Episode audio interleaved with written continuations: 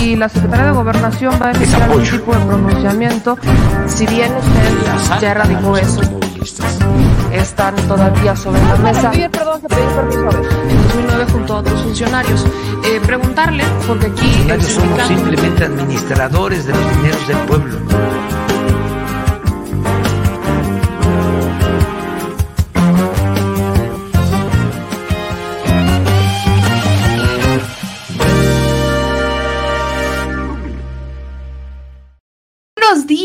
Chilitos y chilitas, ¿cómo están? Una mañana en donde el presidente López Obrador bateó, bateó las preguntas relacionadas con Alito Moreno y las preguntas relacionadas con campaña. Esto ya lo deberíamos de saber. yo entiendo que la naturaleza del reportero y la naturaleza del periodista es preguntar, nada más, preguntar.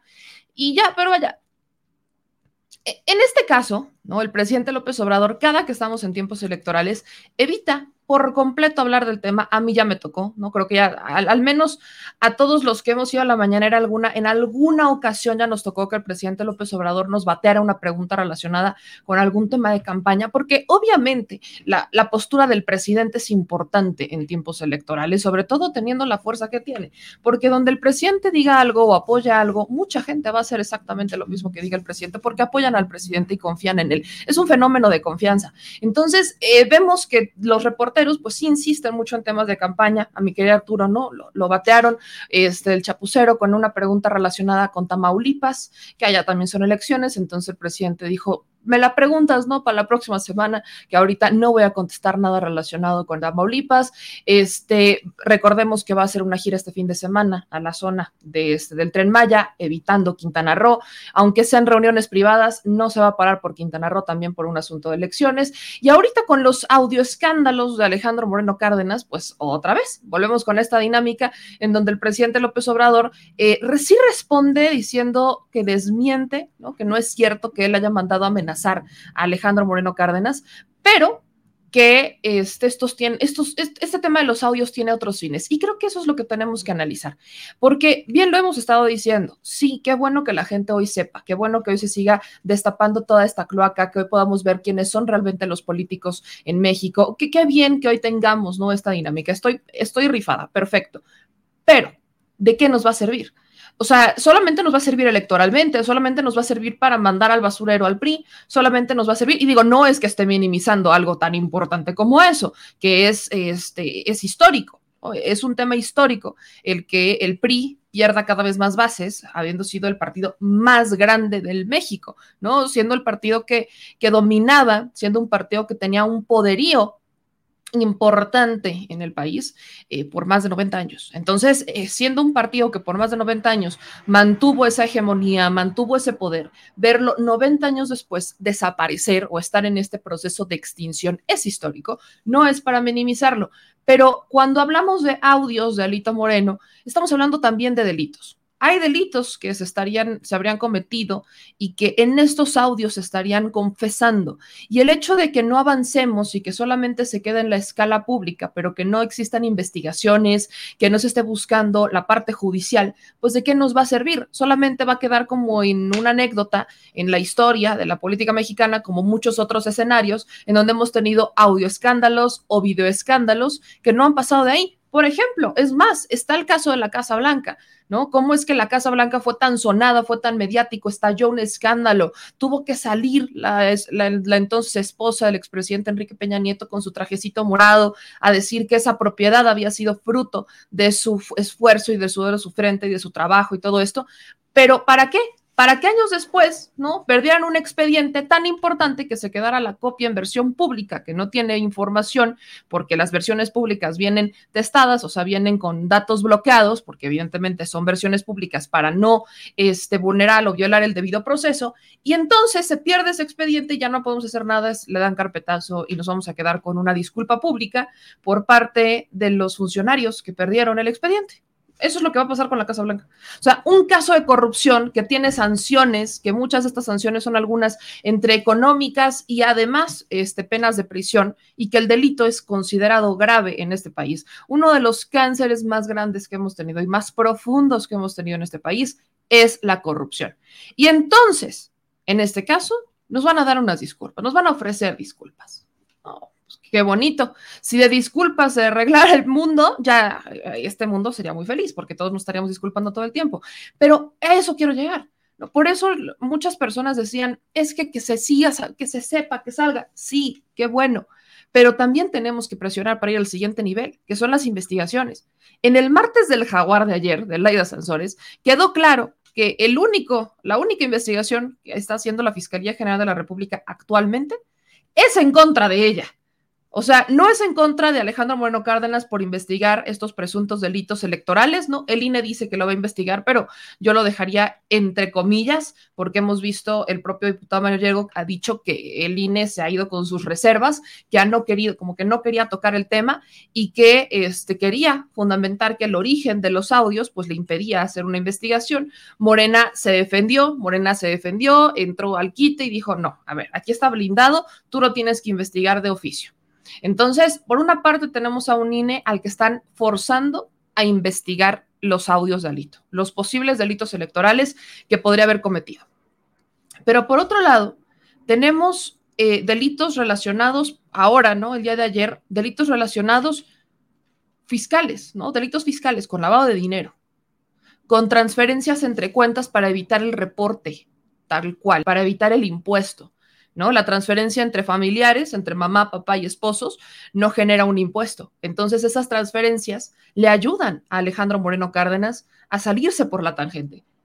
E, es, es, inaudito que en pleno siglo XXI, esto se lo compro todavía en el 2015, todavía en el 2015, pero bajo esta administración y en pleno siglo XXI es inaudito que no salgamos del escándalo mediático seguimos estancados en el escándalo mediático, no parece que no hemos aprendido que tenemos que evolucionar, que tenemos que ir a un siguiente paso y ese siguiente paso es la justicia. Lo he dicho muchas veces, la justicia Creo que es la deuda más grande que la cuarta transformación le tiene a los mexicanos. Más bien, la justicia es la deuda más grande que se le tiene a los mexicanos. Pero todavía no ha llegado la cuarta transformación a la justicia. Y es que las instituciones supuestamente encargadas de hacer justicia no están en realidad haciendo su chamba. Así que vamos a hablar de eso, vamos a hablar justamente de este tema como las elecciones. Las elecciones son tiempos mágicos para todos. Pero ¿y después qué pasa? Cuando termina una elección, y ya sabemos quién ganó y quién, perdió, ¿qué pasa? No esta es la primera vez en que nos enfrentamos a que se destapan cosas muy escandalosas y pasan las elecciones y nunca nadie más vuelve a saber nada del tema. Eso creo que ya está bastante roñoso, eso ya está bastante chueco, eso es algo con lo que los ciudadanos no comulgamos y vale la pena que los políticos se vayan enterando si es que todavía no lo hacen. Amigos, no se les olvide compartir la transmisión, ya veo que se están empezando a conectar y además de hablar de esto tenemos que hablar de la mañanera, por supuesto, porque el día de hoy, este, pues eh, sabemos que hay eh, pues información acerca de Ágata, esta tormenta que ya, este, pues ni, ni, bueno, si es tormenta tropical, es una tormenta tropical que ya empezó a cobrar víctimas, ya empezó a cobrar víctimas. Ágata ya hay afectados. Este, actualmente, ¿no? Sabemos que el gobernador de Oaxaca, pues daba información el día de hoy acerca de 33 personas desaparecidas, que hay 11 personas este, que habrían fallecido. Estamos hablando de ya las primeras víctimas de esta tormenta Ágata. Vamos a escuchar el reporte que da el gobernador del estado de Oaxaca, por si usted no lo conoce, si usted se lo perdió. Esto es muy breve para que también esté pendiente, porque esta es información con la que tenemos que estar actualizando constantemente, constantemente, sobre todo si usted está cerca o si usted está dentro de la zona en donde se está dando este desastre, que bueno, si usted vive en la Ciudad de México se dará cuenta que ya empezó a cambiar el clima, que ya se empieza a sentir estos aires muy fuertes, ya llevan algún unas semanitas, estos aires muy, muy fuertes y eh, las lluvias empiezan a llegar. Así que vamos a escuchar lo que dijo el gobernador del estado de Oaxaca con los informes de las afectaciones del huracán ahora, tormenta Ágata. Es eh, primero que este fenómeno Ágata, de acuerdo a Conagua, se ha convertido en una baja remanente, es decir, ha disminuido eh, su fuerza.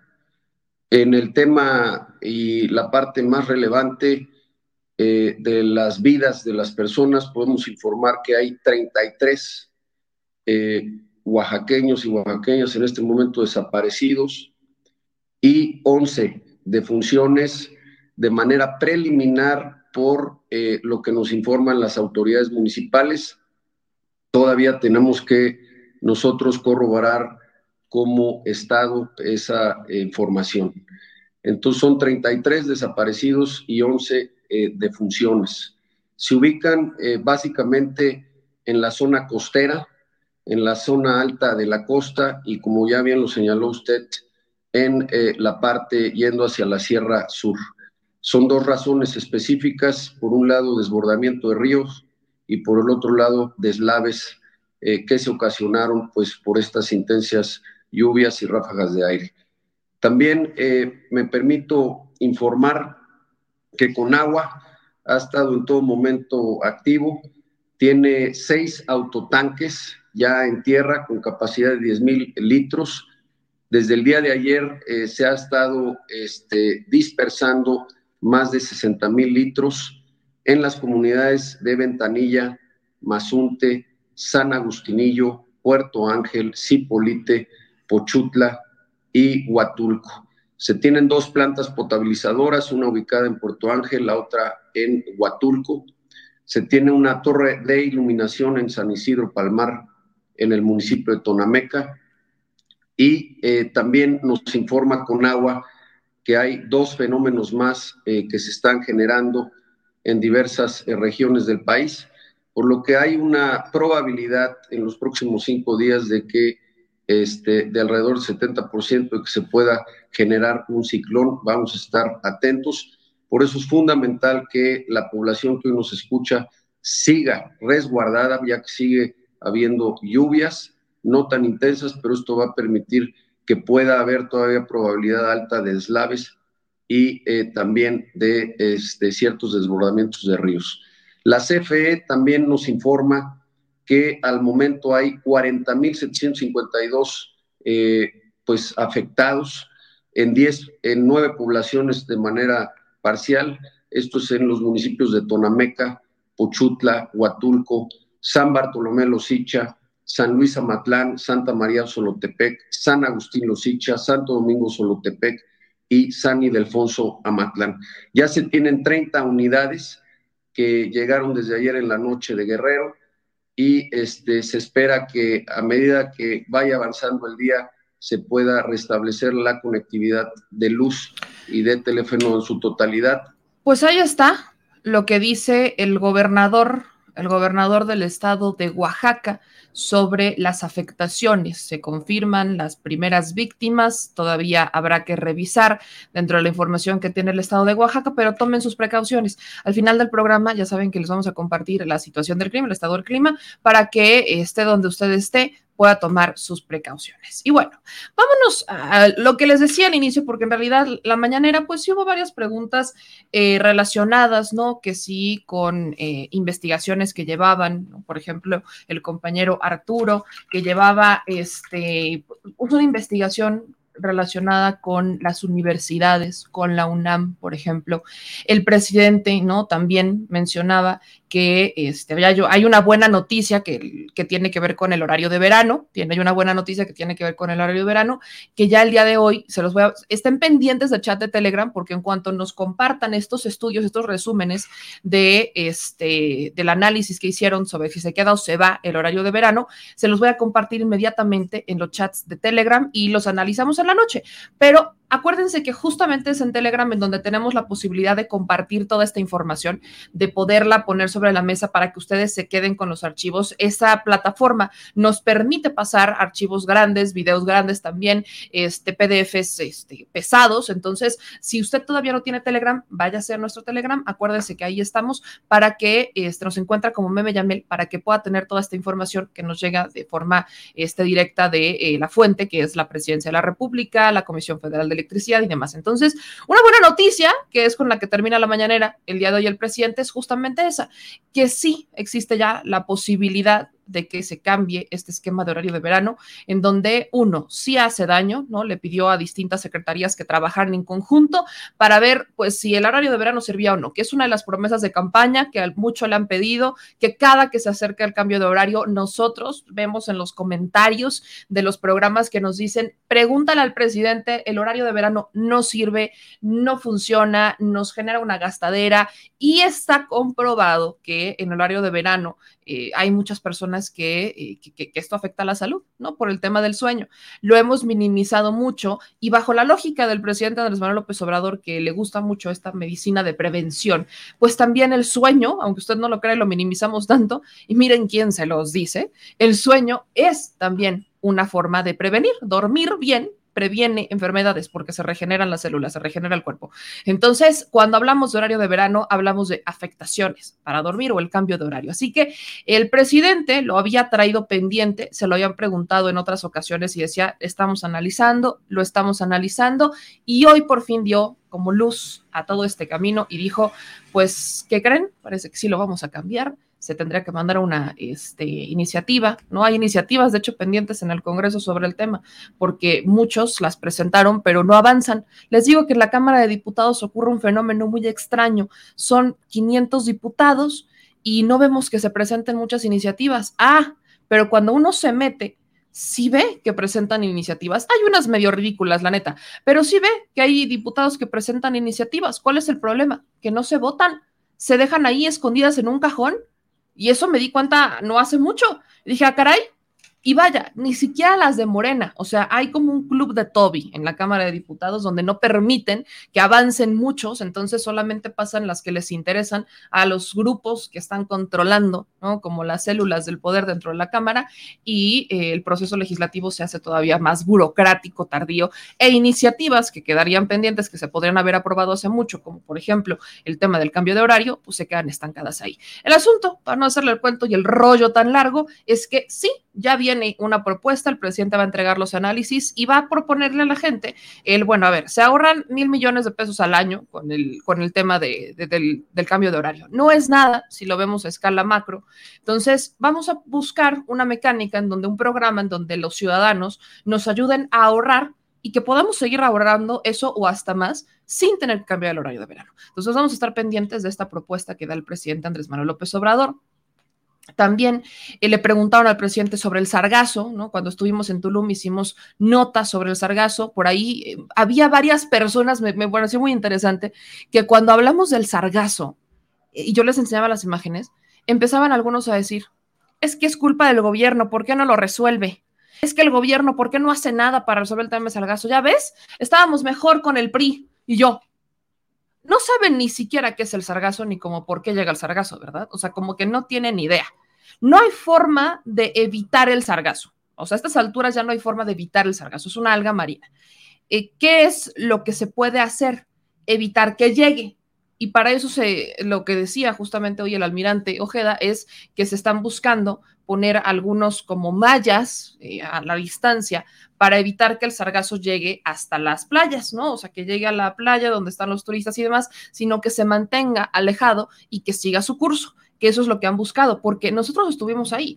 Y es que nos decían las personas que están levantando el sargazo, no sirve de mucho porque hoy venimos cuatro o cinco horas, lo levantamos y se queda medio limpio, regresamos el otro día y está exactamente igual o peor de como lo habíamos dejado un día antes. Entonces es una chamba constante que se da en esta temporada del año, en donde ya saben que viene el sargazo y que pues es justo la temporada turística, es la temporada primavera-verano en donde llegan los turistas de todos lados y la mayor atracción turística es la playa, después en algunas zonas cuando hay cenotes pues son los cenotes y la cultura pero las playas es una gran atracción turística, siempre es como lo que llama la playa. Y el hecho de que no te puedas meter a la playa porque hay sargazo, literalmente no te puedes meter, pues le pega a estas economías que literalmente dependen del el turismo que son los estados en donde actualmente se está buscando la implementación o se está construyendo el tren Maya para que no dependan exclusivamente del turismo y que si se dan circunstancias como estas tengan otras formas de mantenerse. Pero bueno, También, ¿no? El presidente hoy hablaba, ¿no? Le preguntaban sobre la corrupción en Cofepris, cómo se ha erradicado la corrupción en Cofepris, y el presidente mencionaba que va a traer al titular de Cofepris para que explique y dice que es importante que se hable de cómo ha ido avanzando la depuración, ¿no? Que no se habla mucho y que es importante, ¿no? Que es importante que, que se mantenga, ¿no? Esta limpieza, eh, que se mantenga esta estrategia de depuración. Entonces, si pueden ver, es una mañanera que tuvo mucha información, también se tocó el tema de los médicos cubanos, le preguntan al presidente sobre sus regalías, ¿no? Las regalías de sus libros, que dónde están, que por qué no las reportó en su situación patrimonial. Este, el presidente, ¿no? Decía que la que administra su dinero es la es doña Beatriz, la doctora Beatriz Gutiérrez Müller, su esposa, y que este, pues él está, ¿no? Que no aparecen en su último reporte porque pues todavía no ha visto estos ingresos, ¿no? Se, tienen los ingresos como que ahí están, pero todavía no aparecen. Dice que él justamente va a dar como una actualización, se tendrá que actualizar. Acuérdense que las declaraciones patrimoniales vienen las complementarias, ¿no? Cuando no tienes los ingresos completos o cuando todavía no se refleja todo en tu estado de cuenta para bajo esa fecha, pues llegas simplemente y presentas, ¿no? Como una este, precisión en cuanto, una actualización de, en cuanto a tu situación patrimonial y esto se ve completamente reflejado en las, este, en la, en la página, ¿no? En las páginas de transparencia. Pero bueno, eso fue como un poquito de todo lo que ocurrió en la mañanera para que usted sepa que no nada más vamos a hablar de Alito, ¿no? Fueron varios temas los que llegaron a la conferencia de prensa y, y eh, aquí hay algo interesante. Vienen los audios de Alito. Estos audios de Alejandro Moreno Cárdenas, ¿no? Se los voy a recompartir porque no tiene pierde volverlos a ver, simplemente son audios que no tienen pierde. Ya Laida Sansores los comparte por separado uno a uno en sus cuentas, ¿no? Uno a uno ya los va compartiendo, aquí están los hilos, ¿no? Toda clase de lavado es un hilo grande en donde vienen todos los audios que ayer exhibió este, Laida Sansores. Vienen, por ejemplo, estos dos, el de las clases de lavado de dinero que estaban a toda hora donde pues está este Alejandro Moreno Cárdenas diciendo que no quería sacar dinero de su bolsillo, ¿no? Que al final del día involucra a su mamá. Luego está esta continuación del audio, ¿no? Que una Sofom le iba a prestar dinero. Imagínense nada más, es una Sofom le iba a prestar dinero a Alejandro Moreno Cárdenas, pero bueno. Luego, ¿no? Aquí en estos audios es cuando Alejandro Moreno Cárdenas dice que cuando él está en la cámara, pues ya van a, va a haber varias cosas, que su esposa va a estar tranquila y demás. Entonces, voy a ponerle de nueva cuenta estos audios para que si usted no los escuchó, los vuelva a escuchar, los vuelva a tener presentes, porque efectivamente el angelito de Alejandro Moreno Cárdenas no ha respondido absolutamente nada. ¿eh? O sea, es la hora en que no ha dicho nada, no ha respondido nada, no, se ha desaparecido, se le fue el internet, Alito. Se le fue el internet a Lito Moreno desde hace como unas 19 horas, se le fue el internet y no ha publicado, vaya, ni un RT. Entonces, vea usted por qué preocupan estos audios. Si usted no los escuchó, ahí van de nuevo. Este, ese terreno.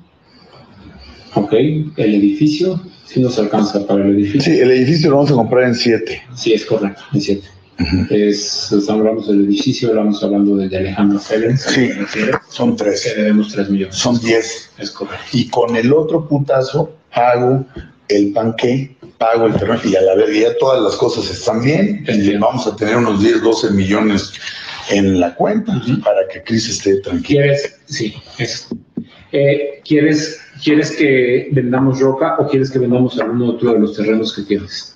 ¿Qué otro terreno tengo? No tengo aquí la lista, pero tienes varios terrenos. Igual podríamos vender un terreno. Sí, mejor. O la casa. Yo quiero el terreno. Déjame ver cuánto, igual lo encontramos. Déjame ver cuál te conviene. No, no, el terreno, el grandotote, no. No, no, el grandotote no, no, no. Sí se puede, no. No, ese no. Tengo un terreno como de, en, en San Botón, ¿no? me acuerdo.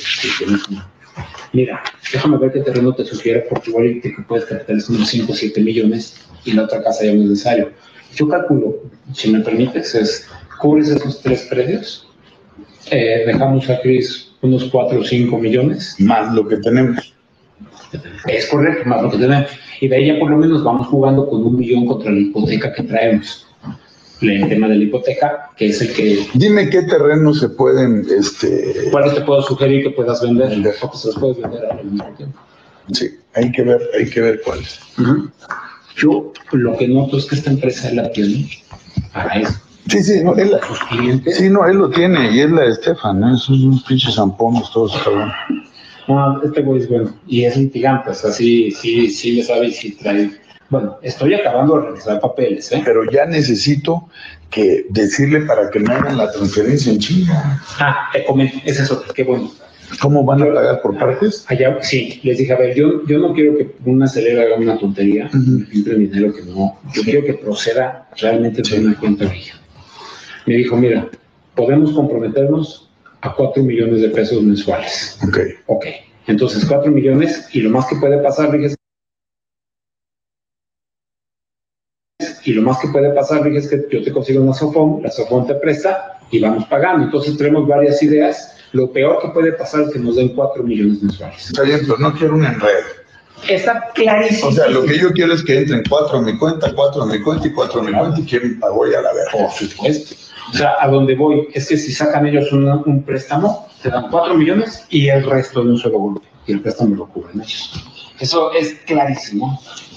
Muy bien. Ujú.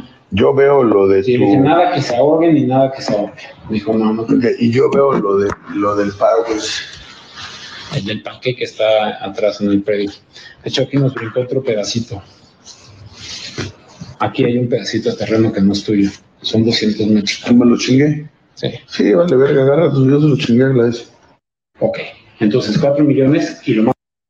Ok, y este es el primero de los audios Este, que presenta el día de ayer Laida Sansores. ¿no? Este es el primero en donde, si podemos ver, a Moreno le gusta mucho eso de los terrenos, ¿no? Como que es muy fan de, eh, ¿y qué otro terreno tengo en Champotón?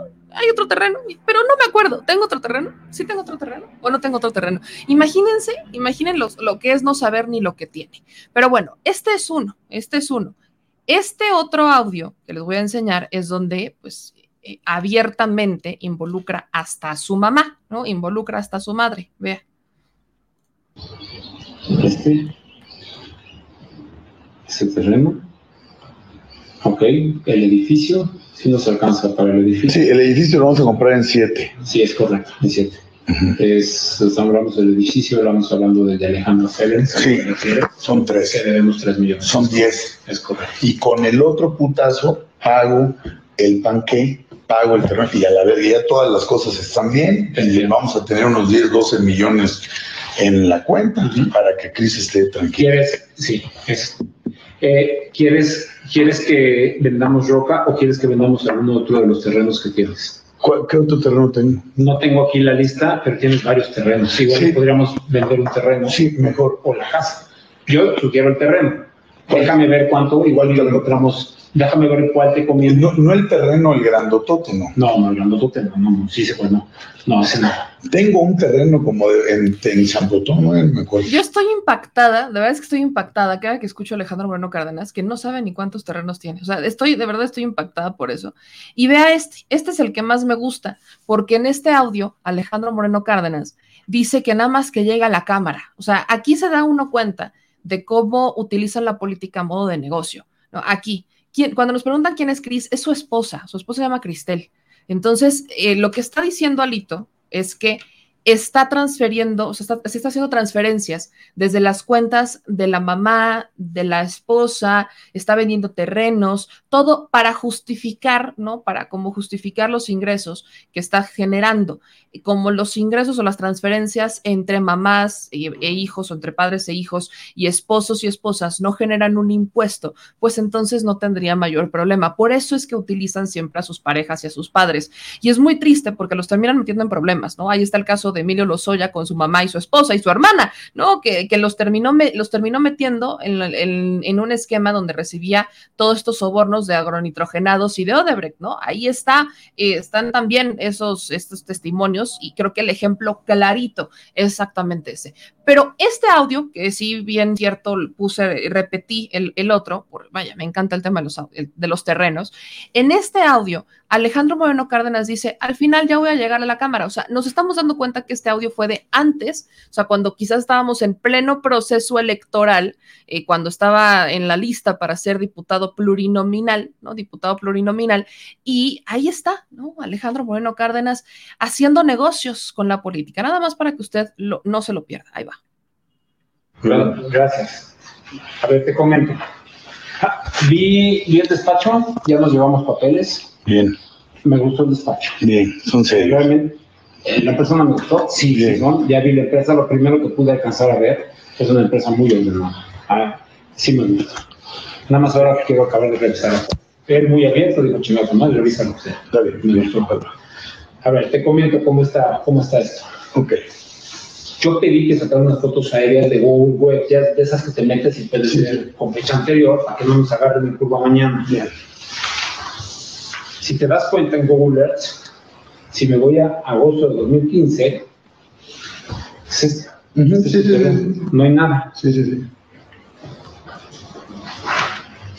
16 y 19, ya nos apareció la casa. Aquí. Eso es lo que yo quiero matar. Yo pedí un avalúo comercial, hablé con el perito y le dije, sácalo lo más alto que puedas. Ese es el avalúo que él me saca. 10, 490. Y es el más alto que, ese es el más alto. ¿Qué es lo que a mí se me ocurrió? Hoy tenemos números. Le dije, a ver, tengo una idea. Yo te voy a dar un comodato a través del cual yo, Alejandro, a tu empresa, porque su empresa es de 2013. Yo en tu empresa en 2014, yo le digo, a ver, güey, yo te voy a prestar mi terreno por 10 años, 8 años yo te lo voy a prestar. Lo que tú le hagas es tu pedo. Si tú estacionamiento público, kinder... Eso es lo que vas a hacer con ellos. Es lo que se me ocurrió hacer. Porque entonces no estamos obligados a reportarlo en la, en la declaración patrimonial. Entonces decimos, no, güey, pues yo te puse el terreno porque yo aquí un terreno. Y ahora, no se va. Ya se le acabó el contrato. ¿Y qué crees, papá? Me pagas. ¿Y con todo lo que hay adentro y todo? No, lo que hay adentro es que lo que hay adentro no, no vale la pena. Ahorita estoy viendo cómo le puedo subir un poco. Bueno, por eso, dile al final del día, yo necesito que me dé que me dé 12 mínimo, ¿no? Para poder pagar por lo menos. Sí, traemos buenos pagos y necesito, y necesito dejar dinero para el tema de que Cris se sienta.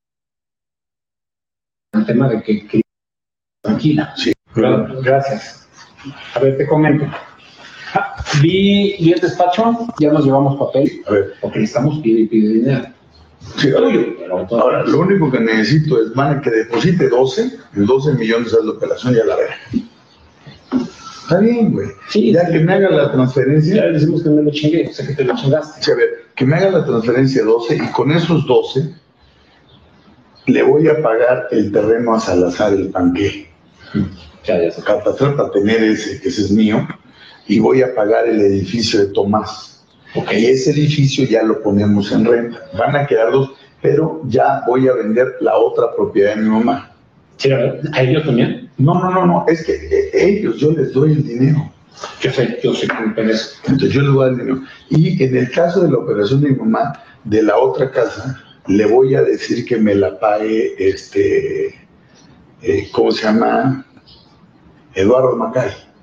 Ok, Él me la va a pagar. Entonces hay que hacer el avalúo de la casa grande. ya lo tengo, el de Rock, Sí, ya lo tengo. Ese cuánto? ya lo pagamos. Ese nos salió en 12.500, yo creo que ese lo podemos subir. sí. 12.500 porque no consideramos los terrenos para eso, ponlo en 15. Yo creo que ese sí podría aguantar unos 15. Por eso, esa ya me lo pones 15, ya preparar todo y esa me la, se la van a pagar a mí, mi mamá me lo pasa a mi cuenta. Ok, te comento de este, vamos a pagar impuestos. Sí, sí, sí. Va a estar grande, pero vamos a pagar Sí. ¿Cuánto pagas de impuesto ahí? Pues mira, el tema es que lo compramos muy barato y es terreno. Yo, ¿Cómo cuánto se paga? ¿De la misma cuenta se paga? de la misma cuenta. Entra el dinero y nosotros pagamos. ¿Cómo cuánto es de impuesto? Bueno, lo retiene el notario. No quiero decir una tontería, lo ¿Pero cómo cuánto? Yo calculo unos millón y medio. ¿De pesos? Sí. Puta, entonces ponle 12, 13, cabrón, para que queden 11, cabrón. No man, vale verga, ya no. Sí. Ahorita no va a haber pedo con eso ya. Yo ya voy a ir a la cámara, ya voy a estar en la cámara, ya vamos a ver. Vas a ver cómo van a salir cosas ahora que yo esté en la cámara. No, no, no, no, no. Me queda claro.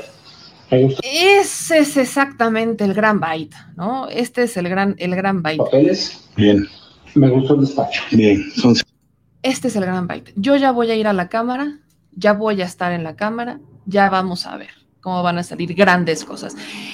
Es una cosa es imaginarse o suponer que este tipo de cosas pasan o que simplemente lo sepamos, pero que no tengamos la evidencia. Y otra cosa es escucharla. Ah, ah, Este es- esta es la voz de Alejandro. En, este, en estos audios no tiene forma Alejandro Bueno Cárdenas de salirse por la tangente ni de decir que están editados, porque si se dan cuenta, está completamente hilado el texto, ¿no? Está completamente hilada la, idea, ¿no? Tanto la, persona que le está hablando a Alejandro, que creo que su abogado, su notario o, su contador, no sé, le está dando free cifras y Alejandro le responde con estas cifras. Entonces, no hay manera en la que Alejandro Bueno Cárdenas pueda decir que está editado, que lo sacaron de contexto, que no hay manera. Sobre todo en estos audios donde estamos hablando de temas de dinero. Aparte menciona a Cris, menciona a su mamá, menciona un terreno. Este último audio creo que está más enfocado en este en disimular, en disimular la operación de la casa que tiene, ¿no? Sabemos que Alejandro Moreno Cárdenas tiene una casa en Campeche bastante grande, es la Casa Blanca de Alejandro Moreno Cárdenas, eh, con varias entradas, con una pista de carreras, con pistas de deportes, este, salas de cine, o sea, es una, es una mansión que tiene en Campeche y él ha dicho, ¿no? Que era una casa modesta, una casita modesta que no costaba más de 10 o 11 millones y sabemos que la casa está valuada con más de 36. Entonces, eh, es, es, este audio en particular está más enfocado como en justificar, ¿no? Lo que realmente vale la propiedad, la propiedad en la que está. Y también damos cuenta que su esposa pues no está tranquila, ¿no? Que, la esposa de Alito no está tranquila en cuanto al dinero que se está moviendo, porque varias veces repiten para que esté tranquila, porque estamos moviendo dinero. O sea, es, es esta maña que tienen los políticos de meter a sus familias. Entonces, de este audio no tiene cómo salirse. Estos son los que presenta el día de ayer Ladia Sansores. Y evidentemente, ¿no? Yo lo, lo sigo diciendo, es, por una parte es positivo, porque estamos escuchando, porque ya estamos escuchando, estamos viendo con nuestros propios ojos, escuchando, viendo las evidencias, escuchando las evidencias de quiénes son estos políticos, esta clase política mexicana, quién es, qué hace. Hoy lo podemos ver, está más claro que nunca. El juicio público está más claro que nunca. No hay manera que alguien en su sano juicio pueda defender a Alejandro Moreno Cárdenas. Y quienes lo han defendido, por ejemplo, es Ciro este, Gómez Leiva, que ayer, ¿no? En el martes del jaguar, que ya este video lo van a encontrar completito en el canal al ratito, en el, en el martes del jaguar, Laida Sansores rescata, ¿no? Una entrevista que hace Ciro Gómez Leiva a un fiscal en donde confirma que están investigando a Laida. O sea, lo que yo decía en Canal 14 es lo que se está cumpliendo. Sí, cuestionemos el origen de los videos, pero eso no tiene por qué desvirtuar o minimizar el contenido de los audios o de los videos. No tiene por qué, son dos cosas paralelas. No desvirtuar, vaya. Queremos saber el origen de los audios y los videos. Adelante, creo que lo tenemos que conocer. Laida Sansores dice que se lo entregó la gente, que se lo entregó este, alguien cercano y perfectamente puede pasar perfectamente puede haber pasado, que se investigue. Y en el caso del el contenido de los audios, también se tiene que investigar porque estamos hablando de presuntos delitos electorales. O sea, es increíble que bajo el argumento de es que cómo los obtuvieron, no se investigue un delito, ¿no? O sea, de, se están exhibiendo estos audios, sí, pero no tendría por qué ser más fuerte el cómo es que se distribuyeron los audios al qué es lo que dicen los audios. No tendría por qué ser. Y eso es lo que está manejando cierta prensa corporativa, cierta prensa como la de Ciro Gómez Leiva, ¿no? Quieren cambiar, ¿no? Quieren darle la vuelta a esto para defender a Alejandro Moreno Cárdenas. Es que yo no logro entender quién en su sano juicio lo quiere defender. Para defenderlo, apelando a que están investigando en la Fiscalía General de la República a Laida Sansores por espiar, por espiarlo. Aquí hay que ser muy claros. Estos audios fueron del año pasado, o sea, fueron de, la campaña pasada. Todos los audios coinciden en que fueron dentro de este periodo. Alito Moreno, pues también le gusta grabar y es muy probable, la gente sabe quién es Alejandro Moreno Cárdenas, esto no es secreto. Alito Moreno es una persona que graba conversaciones, es una persona a la que cuando tiene poder le tienen miedo porque es un bribón, es un vival. Entonces, es un vival este señor que ha sido señalado por meter a la cárcel a varias personas, este, inocentes, por cierto, sobre todo periodistas. Es un bribón. Entonces, a la gente le tiene miedo y por eso hay personas que podrían tomar esto como su póliza de seguro, que al estar junto a Alejandro Moreno Cárdenas lo graban y toman estos audios como una póliza de seguro. Que, vaya, bajo la lógica de queremos derribar a Alejandro Moreno Cárdenas, le repito, qué bueno que se sepa.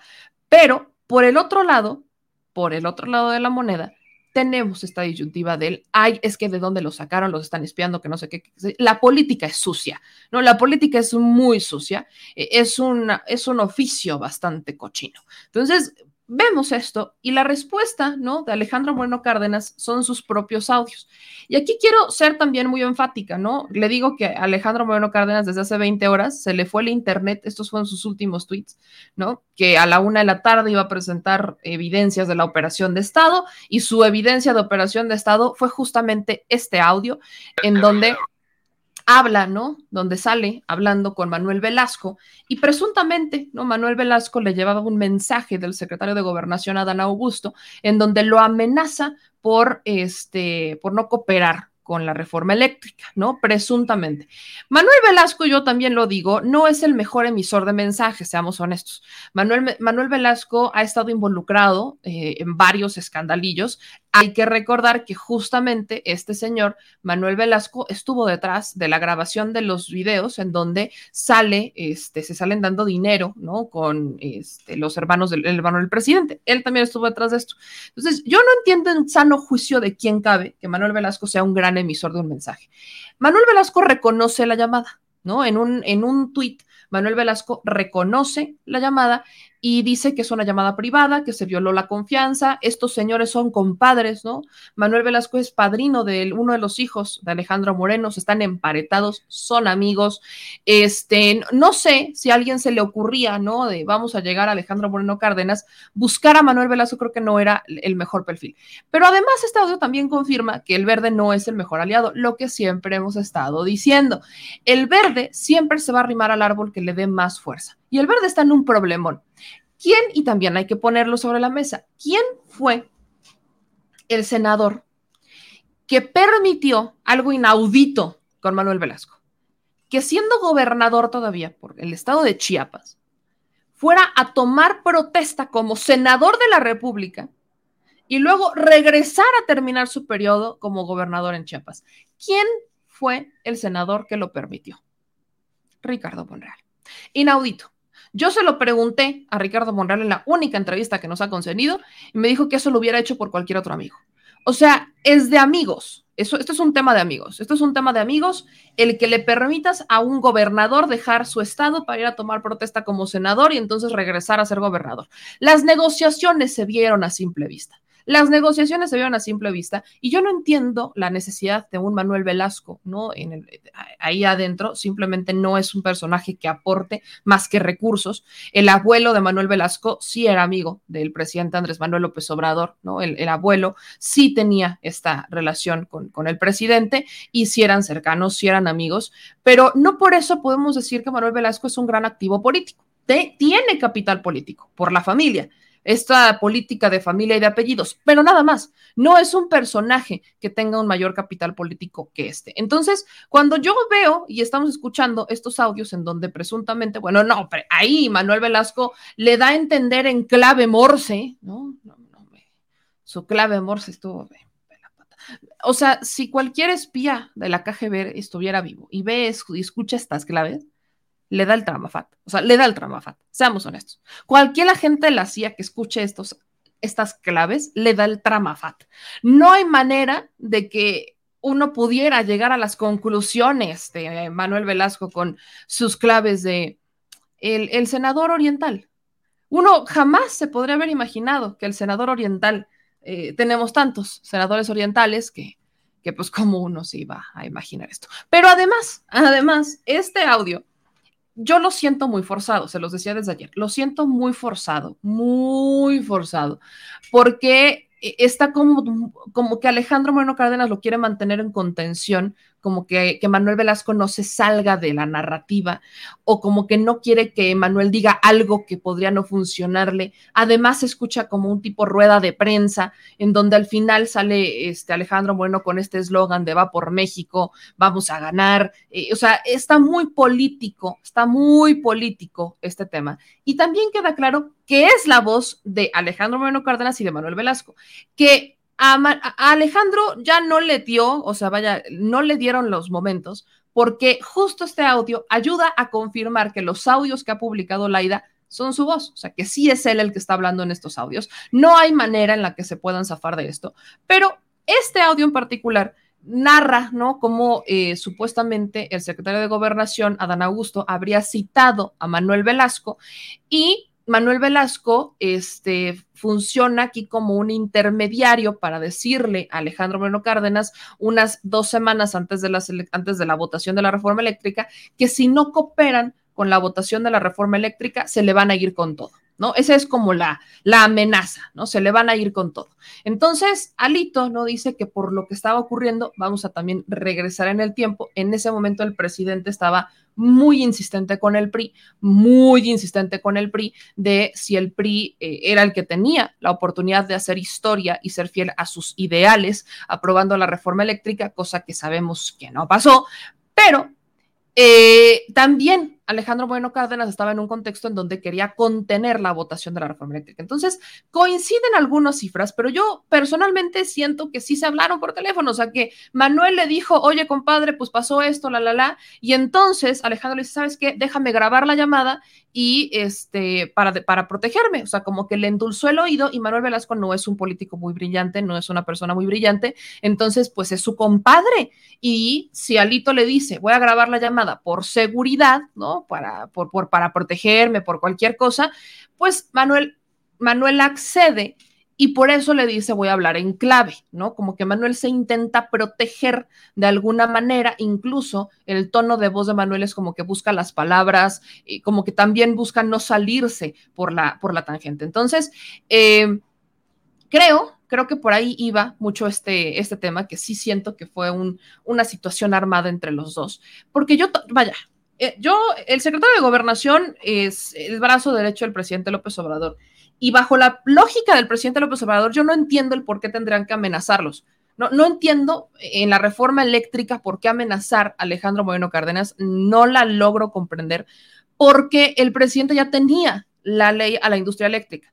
Si no hubiera existido la ley a la industria eléctrica y la reforma era la única manera de salvar a la Comisión Federal de Electricidad, quizás, quizás podría pensar, quizás, pero ni siquiera así, porque no es un tema de amenazas.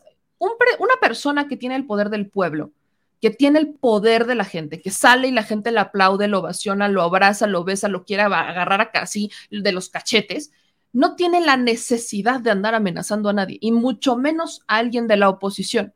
No tiene la necesidad, porque sabes que tu poder es la presión del pueblo. ¿Me, explico? O sea, eso es lo que da, esa es la presión. Cuando tienes a una persona tan poderosa como Andrés Manuel López Obrador, que tiene tanta aprobación y que la gente lo quiere tanto, pero lo quiere tanto, no tienes la necesidad de recurrir a estas estrategias que en tiempos de Salinas, en tiempos de Cedillo, en tiempos de Fox, en tiempos de Calderón, en tiempos de Peña, por supuesto que las creo. Por supuesto que las creo. Claro que las compro y las creo porque estamos hablando de un esquema de amenazas donde no tienes el poder de la gente, no tienes quien te respalde y necesitas presionar. Y buscas ¿no? sacar esos expedientes CISEN detrás de los colchones que tienes guardado en un archivero para amenazar a estos personajes. Entonces, aquí, ¿no? Aquí es, absurdo por donde usted lo vea el tema de que la amenaza vendría del presidente López Obrador y viene bastante forzado este audio, ¿no? Está bastante forzado y además no comprueba nada, ¿no? Es, es lo peor del caso, que no comprueba absolutamente nada. No, no comprueba nada, nada, nada lo comprueba. Nada dice el audio. O sea, si dice que es una operación de Estado, ¿le vamos a creer a Manuel Velasco? ¿De verdad? ¿Quién va a creerle a Manuel Velasco? Manuel Velasco no es la fuente más confiable de política, ¿eh? O sea, seamos honestos. No porque sea en el Partido Verde y que se el activo más fuerte del Partido Verde, quiere decir que le vamos a creer a Manuel Velasco. no es un gran factor que... Además, el hecho de que sean tan cercanos está reforzando la teoría que tenemos nosotros de que muy probablemente se hablaron antes y que Manuel le hizo un favorcito a Alito Moreno. Son compadres, son amigos, son hermanos, son brodis, se quieren mucho, son familia, te pasan sus navidades juntos. O sea, no, no, vaya, me explico a lo que voy. No, no es un personaje al que le podamos creer. Entonces, cuando veamos, cuando vemos todo este escenario, le preguntan, ¿no? Al presidente Andrés Manuel López Obrador, ¿no? ¿Qué onda con, pues, qué onda con los audios, ¿no? ¿Qué onda con este tema? ¿Qué es lo que dice el presidente López Obrador? Este, pues si existe, ¿no? Si los amenazó o no amenazó a Alejandro Moreno Cárdenas. Yo le repito, para mí ya suena como muy descabellado el que digan que el presidente López Obrador lo amenazó. Yo no le encuentro lógica por ningún lado por ningún lado le encuentro lógica a esta teoría de la amenaza, no la logro entender. Es, este, es un tema que, que por más que le doy vueltas y que le doy vueltas y que le doy vueltas y que le doy vueltas, no me cuadra. Entonces, vamos a escuchar lo que responde el presidente Andrés Manuel López Obrador hoy en la mañanera al respecto de esta amenaza, en donde pues la reportera del Reforma ya descubrió, ah, recordé dónde es, es del Reforma, esta reportera que siempre hace estas preguntas al presidente, este, que le grita desde su lugar, eh, le pregunta a Andrés Manuel López Obrador sobre si es cierto que él mandó a amenazar al dirigente nacional del PRI. Y esta fue la respuesta del presidente. Yo no me meto en eso. Nunca lo he hecho. Es un asunto de principios, de ideales de moral. Y tiene que ver pues con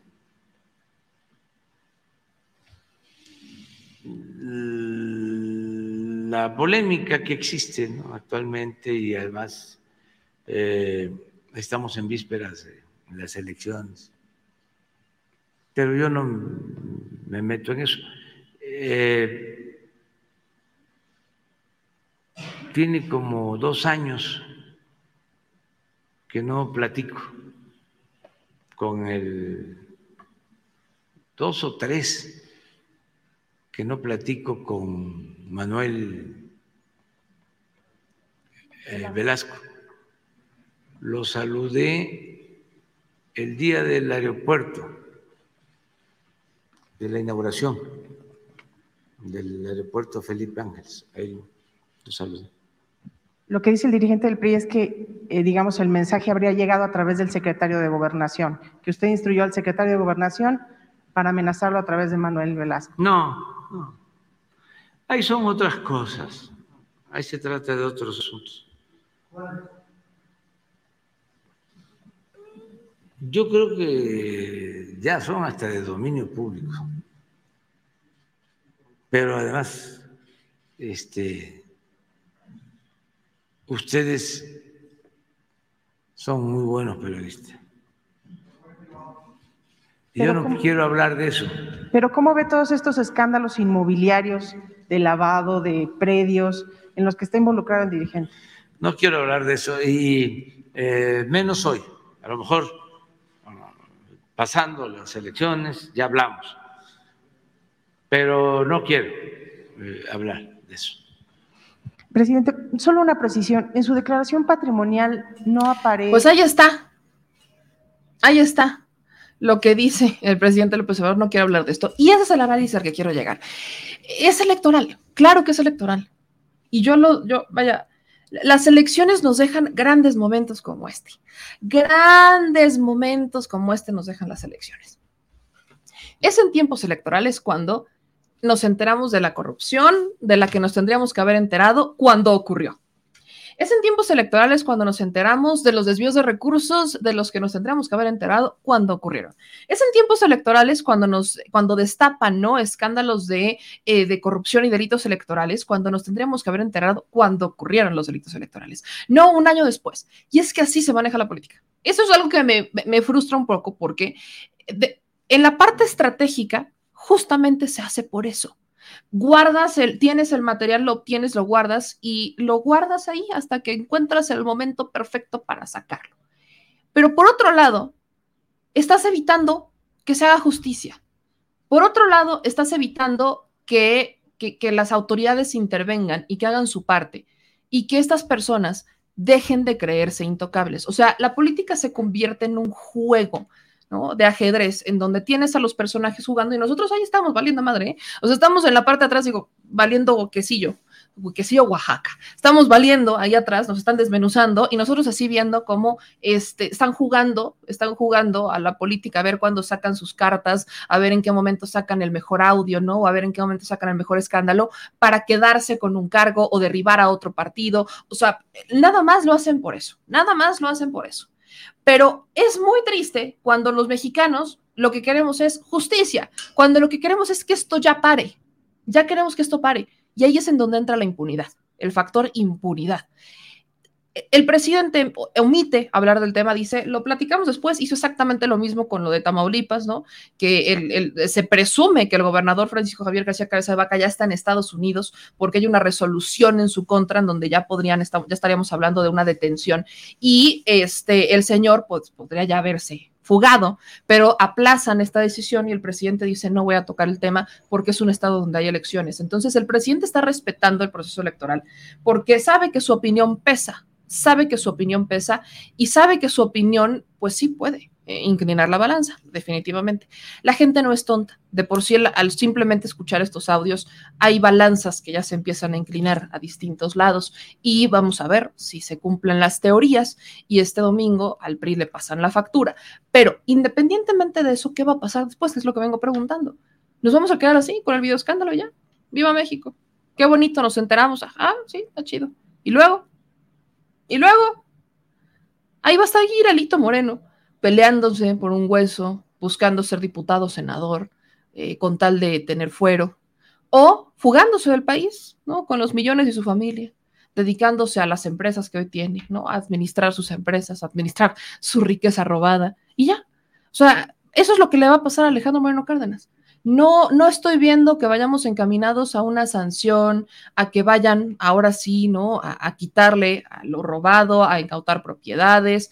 No, no veo que eso ocurra. Y eso es lo que molesta. Esa es la impunidad que permea y que permite que los políticos sigan haciendo esto una y otra vez. Y dice Germán, ¿y? Pues como que ¿y? Digo, si a Germán le gusta que sigamos teniendo políticos que sigan desviando recursos, que sigan lavando dinero, o sea, si, si a ustedes les gusta eso, pues muy su, muy su rollo. A mí no, no, a mí no. A mí no me gusta que les terminen dando visas doradas en España y que terminen viviendo en la opulencia como magnates, como si nunca nada hubiera pasado, como si el dinero que tienen este, lo hubieran hecho de forma buena. De, no, no, no, no. O sea, a mí no me gusta eso. Y ya son muchos políticos mexicanos que viven exactamente en la misma dinámica. Entonces, sacrificamos quizás la justicia por lo electoral. Entiendo que hay que abrir los ojos, pero ¿y luego? ¿Y luego? ¿A dónde vamos a parar con esto? Yo soy, soy honesta, ¿dónde vamos a parar con esto? Pero bueno, hablando de dónde vamos a parar con esto, ¿no? Otro tema que, que radica o no, que viene, ¿no? Jalando también de la reforma eléctrica, es que se venía cosechando esta denuncia que quería hacer el dirigente de Morena en contra de los traidores a la patria. Yo les dije en más de una ocasión que personalmente no creo que prospere, no creo que prospere, yo creo que eso también es electorero. Eh, muchos abogados coinciden en que no prosperará porque pues ellos tomaron una decisión, fue un voto y no los puede someter a juicio por ese voto, porque eh, para comprobar ¿no? el tema de traición a la patria, tendrían que haber vendido, se tendría que haber consolidado la venta de, o, la, o, el sometimiento a intereses extranjeros. Y es muy complicado, aunque hay, hubo cabilderos y los vimos, pues es muy complicado que lleguemos al punto de comprobar que efectivamente su voto, su decisión estuvo influenciada por algún eh, interés extranjero o que ellos están sometidos a otros intereses. Es complicado, no es tan sencillo porque los diputados perfectamente pueden argumentar que ellos fue su sentido de su voto y sáquenlos de ahí. Entonces, Morena insiste, ¿no? Mario Delgado insiste y ya presentó formalmente esta denuncia ante la Fiscalía General de la República contra los traidores a la patria por votar en contra de la reforma eléctrica. Vamos a ver. Es nuestra responsabilidad y hoy la estamos cumpliendo. Convocamos también a la gente a que quien quisiera acompañar esta denuncia penal, porque finalmente la tiene que presentar eh, eh, nosotros como partido, de nuestros abogados, pero ha recibido el acompañamiento de eh, miles y miles de ciudadanos. Vamos a entregar eh, un millón setecientos treinta y un mil setecientos setenta y nueve firmas de ciudadanos que decidieron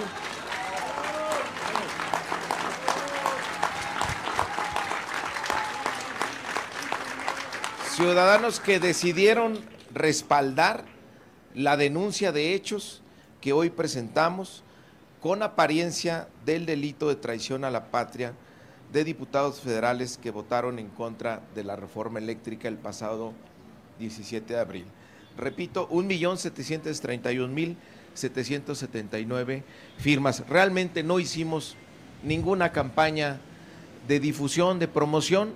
La gente se acercó de manera eh, voluntaria y vean, en menos de tres semanas tenemos más de un millón setecientas mil firmas. De ese tamaño es la indignación del pueblo de México contra la actuación del PRI, del PAN, del PRD y de Movimiento Ciudadano.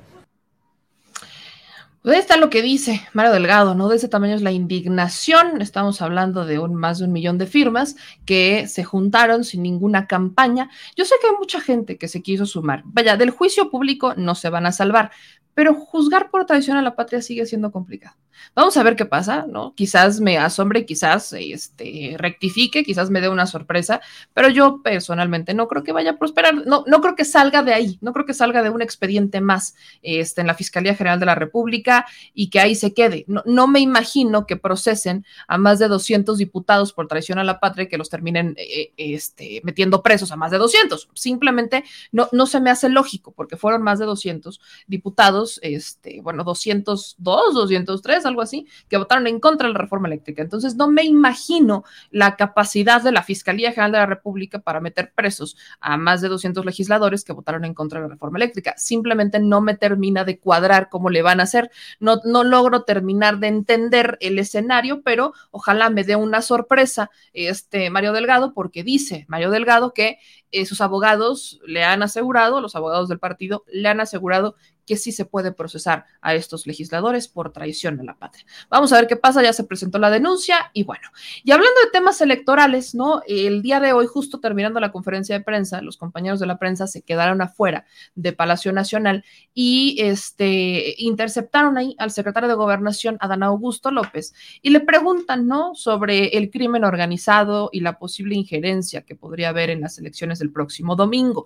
El secretario de Gobernación dijo que en el país no existen estos focos rojos por la posible injerencia del crimen organizado en las elecciones y que hay que estar tranquilos, que no, que no empiecen con sus teorías conspiracionistas. Vamos a escuchar lo que dijo el secretario de Gobernación. El gobierno federal hace lo propio y en permanente comunicación con los gobiernos estatales, con los institutos electorales y eh, desde luego que haremos nuestra parte para garantizar la seguridad. ¿No hay riesgo de que el crimen organizado intervenga en estas elecciones, secretario? Pues no lo, lo vemos nosotros y no hemos recibido ningún reporte en ese sentido de los órganos electorales. Bueno, hay todo un mecanismo de, de, coordinación con los órganos electorales locales y con el Instituto Federal Electoral y habrá, digamos, la presencia que normalmente se utiliza, en este caso de la Guardia Nacional. ¿Hay focos rojos? No, en este momento ninguno. Pues ahí está el secretario de Gobernación diciendo, no, no hay focos rojos, hasta este momento no hay ninguno y estemos tranquilos, estemos tranquilos.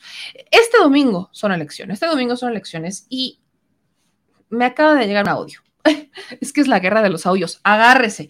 Compártale y póngame toda la atención del mundo. Compártame esto porque me acaba de llegar, eh, hablando de audios en, plena, en pleno proceso electoral. Me acaba de llegar un audio que voy a compartir en este momento sobre el candidato del PRI en Durango. Póngame atención aquí. Los estados más complicados para Morena en este momento son Aguascalientes, Tamaulipas y Durango. Son los más complicados. Los otros tres prácticamente Morena ya los tiene ganados. No es para cantar victoria, porque son estados donde el PRI no quiere perder poder, pero prácticamente los tiene ganados. Pero Tamaulipas, Durango y Aguascalientes, la diferencia es mínima y está cambiando constantemente. Tamaulipas y Aguascalientes parece que ya van arriba Morena y que han desplazado al PRI-PAN-PRD. Movimiento Ciudadano está muy atrás, muy atrás, pero Movimiento Ciudadano, recordemos que su estrategia no es ganar, ¿no? Ellos no quieren ganar en este momento, lo que quieren es solamente ir ganando votos para empezar a tener su base, ¿no? Tener una base política en los estados y empezar a consolidarse como una fuerza política para convertirse en la tercera fuerza política del país. Esa es la estrategia de Movimiento Ciudadano. Entonces, Movimiento Ciudadano lo podemos sacar del costal. Pero en el caso del PRI-PAN-PRD, ellos sí están defendiendo su postulación. Durango, un estado gris que tuvo un gobernador muy gris todavía, es un estado en donde actualmente está la candidata Marina Vitela, a la que han atacado bastante. Y el día de hoy se filtra un audio del candidato del PRI, Esteban Villegas. Se filtra una llamada de Esteban Villegas. Vamos a escucharla, póngale toda la atención, ayúdame a compartirla, porque es de estos procesos que uno, de los que uno nunca termina de, de sorprenderse. Le digo, es la guerra de los audios, cortesía de las elecciones en México. Sí, dígame, ya lo escucho. A ver, necesito que me empiecen a dar datos precisos de muchas personas. Muy bien. Sí, sí lo comentó Héctor. Hay que ser algo muy agresivo, muy rápido, que le genere un problema. Sí, sí, sí, que, que no tengan manera de contenerlo. Bien complejo. Sí, tenemos ya desde el viernes los documentos que pidió. ¿Sí lo están haciendo? Sí, sí, sí, sí. Claro, cinco propiedades más las que le metió ahí nuestro amigo. Hay gente que seguimos, que ustedes deben de saber también de ese tema. Ok. Ejemplo. Sí, sí, dígame ya, lo, lo escucho bien. ¿Su familia? Sí, se movió con la gente de México lo de los hijos, pero seguimos buscando. Es una mujer sola. Hay cosas discretas, pero no secretas. Incluso hasta personales. Correcto. Estar subiendo de manera constante todo el material por Facebook tiene que salir que está en foco rojo. Sí, sí, creo que vamos bien. Eh, también para comentarle, el tema económico lo cerramos al final en cinco. Eh, quedaron pendientes dos. ¿Ya sabe para cuándo podemos tener eso? Para que quede liquidado. No, no, no. O sea, a valores entendidos. Yo le marqué al licenciado Ispuro, hay una complicación económica. Llegamos a un acuerdo y dijimos que salga arriba en las encuestas. Ah, ok. También seguimos operando lo de las encuestas entonces. Este, Oiga, y la gente que va a operar el 5 son de choque. sí, son grupos de choque. Ah, ok. Entonces estamos preocupados.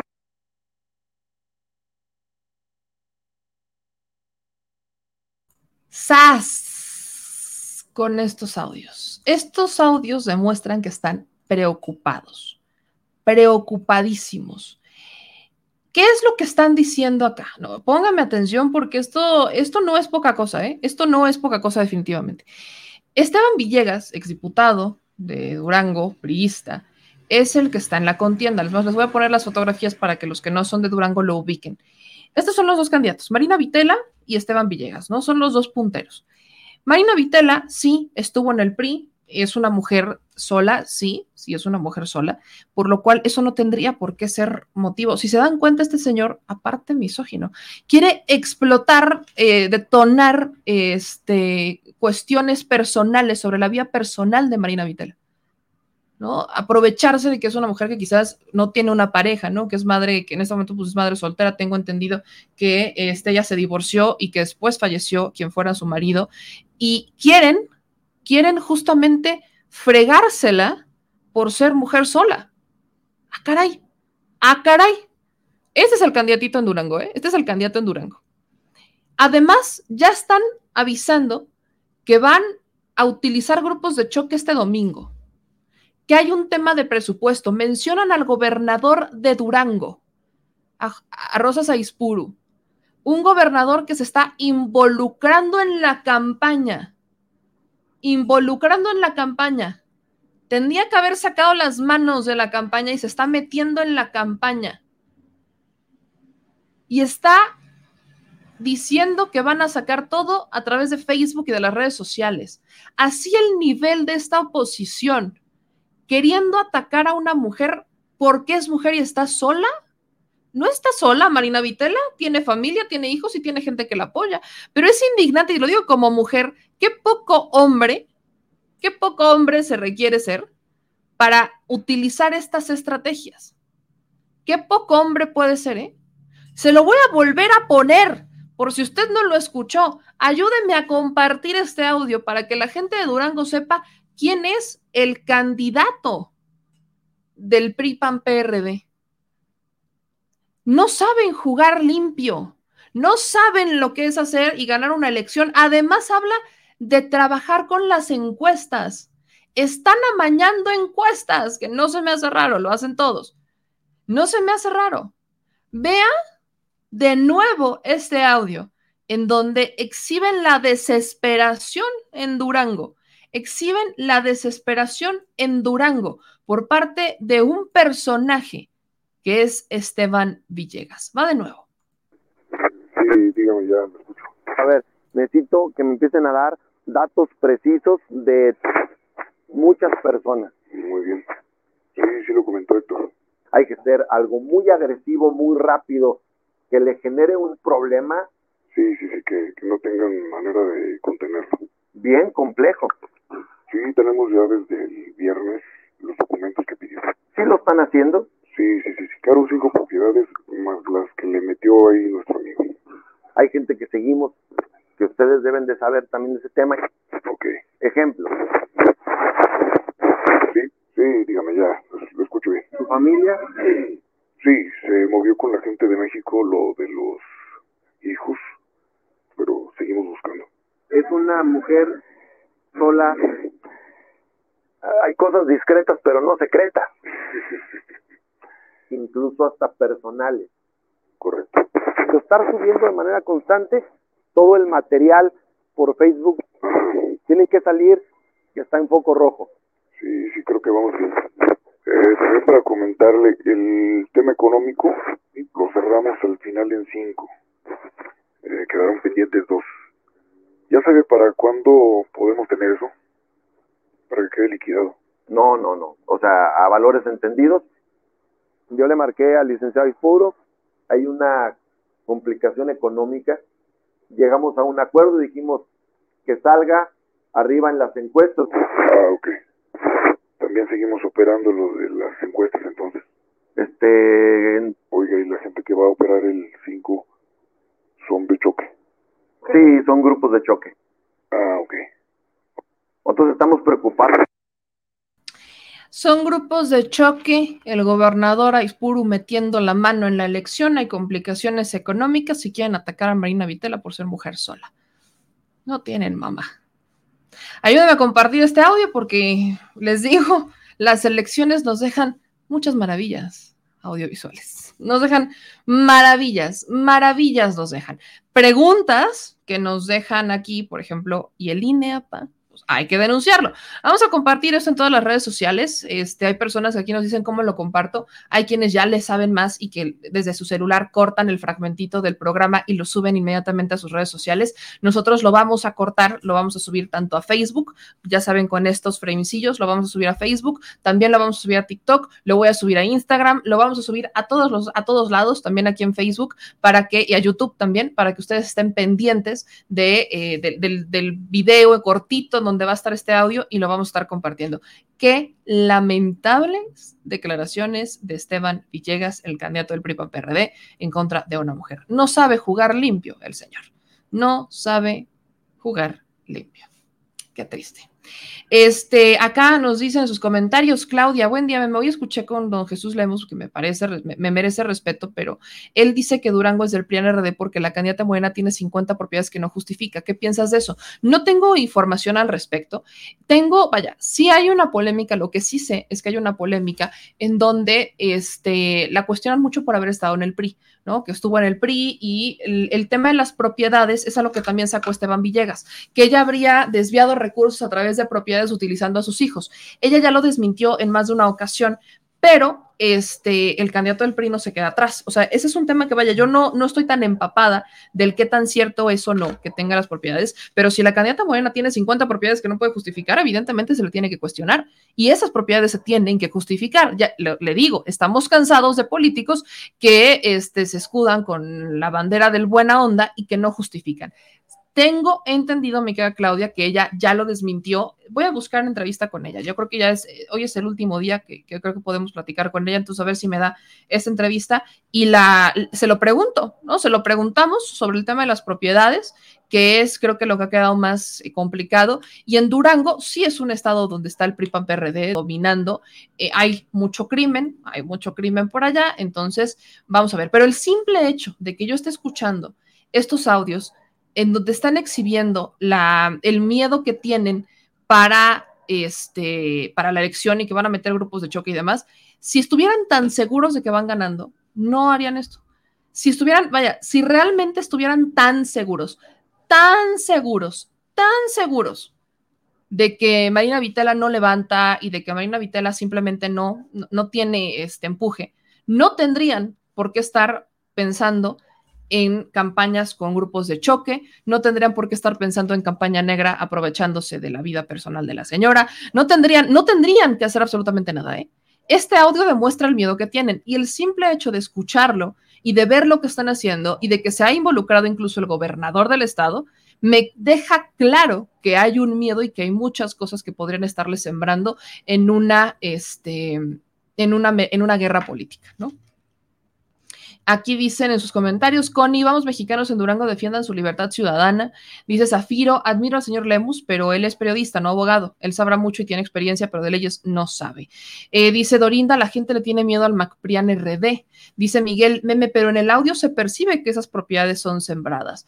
Connie dice, claro, todos los partidos hay que evidenciarlos. Dice Faustino Carranco, tienen poca, mmm, los jóvenes se den cuenta y los... Dice Cristina, acaban de decir que tiene cuatro más uno que le agregaron ellos, dice Cristina Montes. Gerardo, cuidado eh, cuando los del grupos de choque del PNR pondrán el domingo en Durango. Dice Verónica, me llamen en ese audio hablan de meterle propiedades a la candidata. Es a lo que le refiero. Por eso le digo que este, si no estoy mal, ella ya lo ha justificado, ya lo ha desmentido. Pero este audio es revelador. Por eso le hago mención de este audio. Este audio es revelador. Este audio nos está confirmando que es el PRI-PAN-PRD quienes están haciendo una campaña negra porque tienen miedo de que les gane Marina Vitela o que les gane Morena en este caso. Es el miedo de que gane Morena. Si no tuvieran miedo, y eso hay que entenderlo bajo ese análisis, si no tuvieran miedo, si no estuvieran preocupados, si lo que dicen de Marina fuera cierto, este audio no, no existiría. No, porque cuando estás seguro, no gastas dinero. Todo lo que están haciendo cuesta un dineral sembrar propiedades, hacer campaña negra en las redes sociales, los grupos de choque no son baratos, son varios millones de pesos los que están saliendo desde ahí en una operación para, vencer a Morena. Entonces, el simple hecho de que tengamos este audio que los está evidenciando, deja por sentado que hay muchas mentiras que sembraron para tumbar la campaña de Marina Vitela. Lo deja claro. Está más, más claro ni el agua se puede, más claro ni el agua, señores. Lo, está, lo está usted escuchando. No hay manera en que se puedan tampoco zafar de esto. El simple hecho de que exista el audio significa que le tienen miedo y que han hecho una campaña para derribarle los votos. No se dejen, no se dejen. Dice María, si fuera cierto ya lo hubieran sacado desde hace mucho tiempo eso y no tuvieran que estar haciendo todas estas movidas chuecas. Dice Alma, eh, según los fraudes electorales son delitos y no veo que encierran a alguien por hacer fraudes y siguen las compras de votos y tampoco se sancionan. Dice Betty, si no llega Morena no tiene caso su existencia. Eh, dice Instituto de Artes, Guardia Nacional deben cuidar las votaciones. Eh, dice desde el destierro los olvidados, ¿qué deberán para que tengan ese miedo? ¿Qué deberá el gobernador de Durango todavía? Big Sam dice, meme, pero en el mismo audio dicen prácticamente que le están sembrando esas propiedades, quedaron en cinco. ¿Ven? ¿Ven lo que les digo? Exactamente ese es el punto. Eso es lo que iba. Miguel, sin duda muchos no estuvimos de acuerdo con la postulación de Marina Vitela, pero ya estamos cansados del PRI-PAN-PRD. Este dice, Lemus es el que dice que el presidente es corrupto porque tomó dinero de Javier Duarte para la campaña. ¿Jesús Lemus está diciendo eso? Jesús Lemos nunca, yo nunca he escuchado a Jesús Lemos. De hecho, lo que yo he escuchado a Jesús Lemos es decir que el presidente es un incorruptible. Hay cuestiones en las que no está de acuerdo con él, como el tema de los, del mecanismo de protección, pero sí reconoce que es incorruptible. Yo no, no sé en dónde lo escuchaste, Cristina, si tienes el video o el audio, pásamelo, porque Jesús no, yo nunca había escuchado que Jesús Lemos dijera eso, ¿no? Este dice Dorinda, exacto, siempre antes de las votaciones hacen este tipo de cosas, no podemos permitir este, que hagan lo mismo. A eso llegaba, ¿no? Dice Linda, recordemos que tú ya estuviste en los partidos, todos los viejos lobos del PRIAN con impunidad, siempre por ello Hertz Florero está en su lugar estratégico para cubrirlos y Nieto fuera. A lo que voy es, para terminar pronto, para pa, pa, pa tirar así, para tirar pronto Estamos en un escenario en donde lo que usted acaba de escuchar es un delito electoral. Morena lo tiene que denunciar. ¿Cuál es el proceso? Que es ahí en donde fallan muchas veces. Esto se tiene que denunciar bajo el proceso actual en el Instituto Electoral del Estado de Durango. Primero, porque no tiene que ver con un financiamiento todavía, no es un asunto político se tiene que denunciar en el Instituto Electoral del Estado de Durango, se tiene que denunciar en la Fiscalía Especializada en Delitos Electorales, se tiene que denunciar en el Instituto Nacional Electoral. ¿Quién tiene que denunciar? Los representantes de Marina Vitela ante estos, ante estos órganos. Son ellos. Tienen que denunciar. Se tiene que presentar la denuncia. Tristemente, tristemente, ahí es en donde los partidos más fallan porque no le invierten a esa estructura la defensa del voto tiene que ser en donde más se le invierte recurso. La defensa del voto es en donde más tienen que apretar. La defensa del voto es en donde tienen que tener expertos que se desgarren, que dejen el alma para defender los votos en la mesa. Es ahí, ahí es en donde tienen que entrar la defensa del voto. Y ahí es en donde se requieren a los mejores abogados. Es ahí. Tristemente, los partidos no han logrado todavía entender esta parte. Hay algunos que sí. ¿Quiénes se saben esto del derecho y al revés? El PRI y el PAN, porque meten las denuncias hasta más absurdas, las presentan, sí lo hacen, porque es parte de la estrategia de defensa del voto. Se requiere fortalecer la defensa del voto en todos los partidos políticos para que cuando surjan estas cosas inmediatamente se denuncian y están como cuchillito de palo encima. Se tiene la creencia tristemente que solamente haciéndolo público se va a tomar de oficio. Creo que a estas alturas, viendo cómo funcionan los órganos electorales, ya tendríamos que saber que no va a pasar así. No, tendríamos que saber que para que el instituto tome, porque no es PRIPAN PRD, o sea, no, no es un piso parejo. Creo que eso ya lo hemos dejado claro y se ha establecido en más de una ocasión. No es un piso parejo. Y si no es un piso parejo, se tiene que denunciar y se tiene que presionar y se tiene que recurrir a todas las instancias y no nada más dejarlo a la divulgación, a la divulgación pública. Por eso es importante que se presione, por eso es importante que los partidos hagan su chamba y que los ciudadanos hagan su chamba. Eso es lo que tiene que pasar. Pero bueno, vamos a seguir dándole vuelo a esto, vamos a seguir dando con esto todo. Aquí dice Jesús Lemos dijo eso del presidente en su video de ayer y lo volvió a mencionar en su video de hoy. Lo voy a checar, que me, también aquí me está mandando mensajes que parece que sí. Lo voy a checar, yo nunca lo, lo había escuchado, pero lo voy a escuchar, vale la pena. Eh, dice Gonzalo, yo respeto a la mujer porque tuve mamá, hermana e hijas. Qué poca. Charo, Charo, siguen valiendo gorro las denuncias porque el sistema judicial electoral está amafiado todavía. Eh, dice Guillermo La Grillotina entrevistó a Jesús Lemus y en ningún momento dijo que el presidente AMLO es un corrupto. En algunas situaciones no está de acuerdo con él. Esa es en la que yo me quedaba, pero me están diciendo que sí lo ha dicho, entonces lo voy a escuchar, lo voy a ver qué es lo que dice. Eh, dice aquí, acordémonos que el presidente le han buscado con todo del aparato del Estado este, y nunca le han encontrado nada chueco. Pues bueno, ya nos vamos, chilitos. No se les olvide que hoy tenemos programa.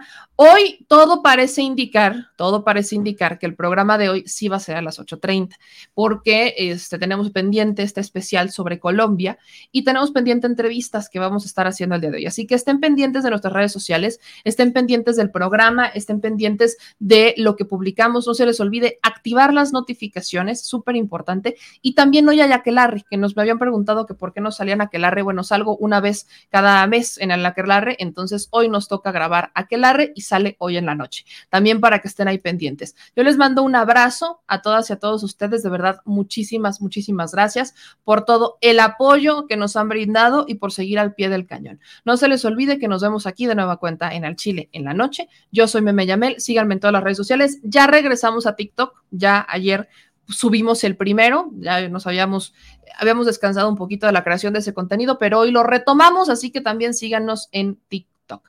Les mando un abrazote, cuídense mucho y por favor, no empiecen con fallas técnicas, es miércoles, sí, es, pórtenseme bien, pórtenseme bien y siga activo, que la politización de este país apenas inicia. Adiós.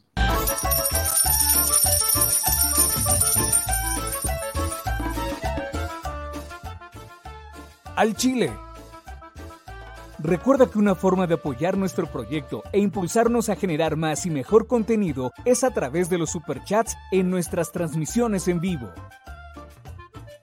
Solo tienes que dirigirte al recuadro donde escribes mensajes, darle clic al símbolo de moneda, colocar los datos de tu tarjeta bancaria, el monto a donar y de forma inmediata se verá reflejado en un recuadro de color con el mensaje de tu preferencia. Otra manera, por si no nos alcanzas a ver en vivo, es ir a la descripción de nuestro video de YouTube, darle clic a la liga de PayPal y repetir el proceso como en los superchats. Ese recurso llegará directo a nuestra cuenta bancaria. En Facebook también puedes apoyarnos de forma mensual. En el inicio de nuestra página encontrarás el botón Quiero colaborar. Ahí podrás adquirir una membresía que nos impulsará a seguir combatiendo la infodemia desde esta plataforma. Y si eres de los que no confía en la tecnología, puedes hacer un depósito o transferencia a nuestro número de tarjeta Banamex, desde cualquier establecimiento, banco y hasta tu aplicación móvil. Anótalo. El número es 4766-8415-9203-0897. Recuerda, esto es completamente voluntario y es una forma de apoyar e involucrarte más con este proyecto independiente. Hazlo tuyo y comparte.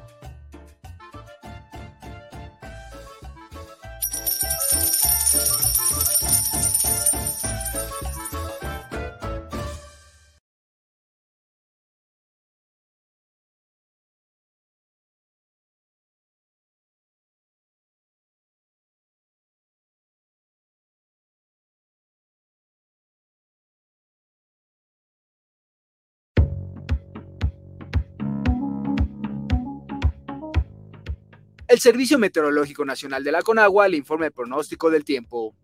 Para hoy una zona de baja presión con probabilidad para desarrollo ciclónico asociada con los remanentes de Ágata recorrerá el suroeste y centro de la península de Yucatán.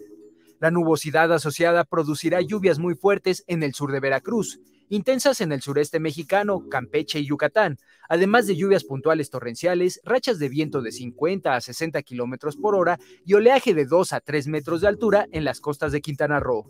Estas lluvias podrían ocasionar deslaves e inundaciones. Por otra parte, una línea seca sobre Chihuahua y Coahuila interaccionará con un canal de baja presión sobre la mesa del norte y la mesa central, lo que originará lluvias con chubascos y lluvias puntuales fuertes acompañadas de descargas eléctricas con posible caída de granizo en el norte y centro del país, incluyendo el Valle de México. Asimismo, se pronostica vientos fuertes con rachas de 60 a 70 kilómetros por hora y probable formación de torbellinos en Chihuahua, Coahuila y Durango.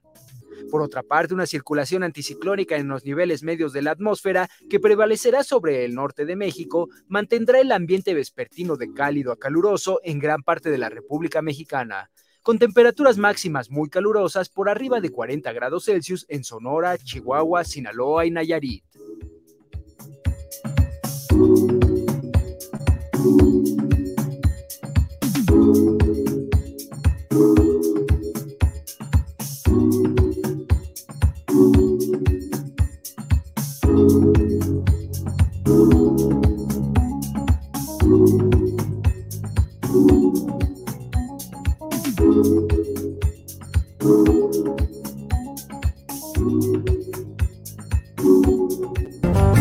La Secretaría de Gobernación va a emitir algún tipo de pronunciamiento, si bien usted ya radicó eso. están todavía sobre la mesa. En 2009 junto a otros funcionarios. Eh, preguntarle, porque aquí... Los funcionarios somos simplemente administradores de los dineros del pueblo